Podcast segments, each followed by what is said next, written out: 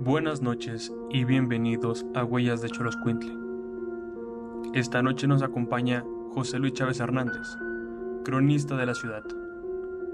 Él nos contará una de las historias más antiguas que se encuentran en el municipio de Irapuato, en el estado de Guanajuato, México. Adelante. Capítulo 0.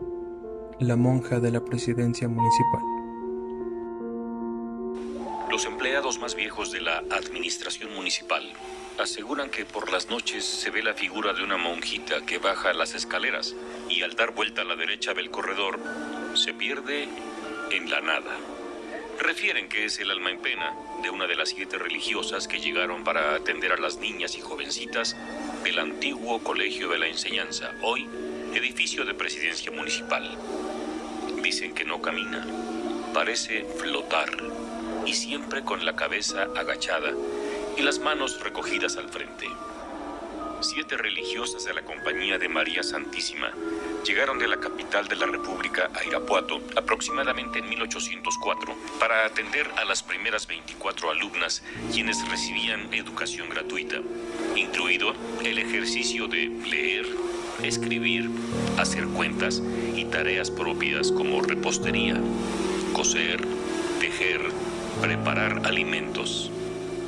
Los nombres de las siete religiosas eran María Getrudis Gil de León, Juana Escoto, Josefa Ibarra, Agustina Pérez Cano, Dolores Berzabal, Susana Osores y Josefa Guerrero. De ellas, María Gertrudis Gil de León fue nombrada presidenta y o madre superiora. Por lo tanto, siempre se le veía lo mismo en los pasillos que en las escaleras, patio o salones, supervisando la buena marcha del colegio. Aseguran que es el alma de ella la que vaga por las noches en los patios de presidencia municipal. Consideremos que cuando funcionaba el Colegio de la Enseñanza, tanto corredores como patio central contaban con jardín y bancas. Era un ir y venir en medio del bullicio de las alumnas, quienes combinaban las tareas asignadas con juegos y pasatiempos en el amplio patio, siempre bajo la mirada vigilante de las monjitas. El bachiller presbítero Ramón Barreto de Tábora, en su testamento que data de 1760, destinó una fuerte cantidad de dinero y dos de sus muchas fincas para que se construyera el edificio del Colegio de la Enseñanza y su albacea, cumpliendo su voluntad, mandó hacer los planos en la Academia de San Carlos para proceder a la construcción de la escuela para niñas, misma que se inicia en 1800 y como colegio de la enseñanza comenzó a funcionar en 1804.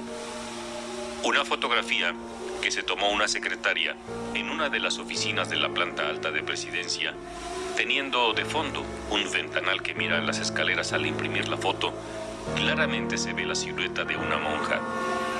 Hasta este momento no hay explicación alguna.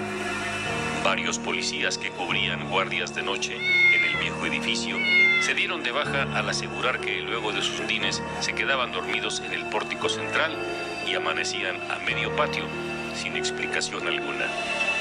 Es la historia de la monjita de la presidencia municipal, que después de más de 200 años aún conserva el título de leyenda de Irapuato. Agradecer al señor Chávez por acompañarnos esta noche y a ti que te diste el tiempo para escuchar este primer capítulo. No olvides seguirnos en todas nuestras redes sociales como Huellas de Choros Quintle y no te pierdas el material que se sube sobre cada capítulo. Y recuerda que si sigues el camino de las huellas, podrás descubrir que hay más allá. Buenas noches.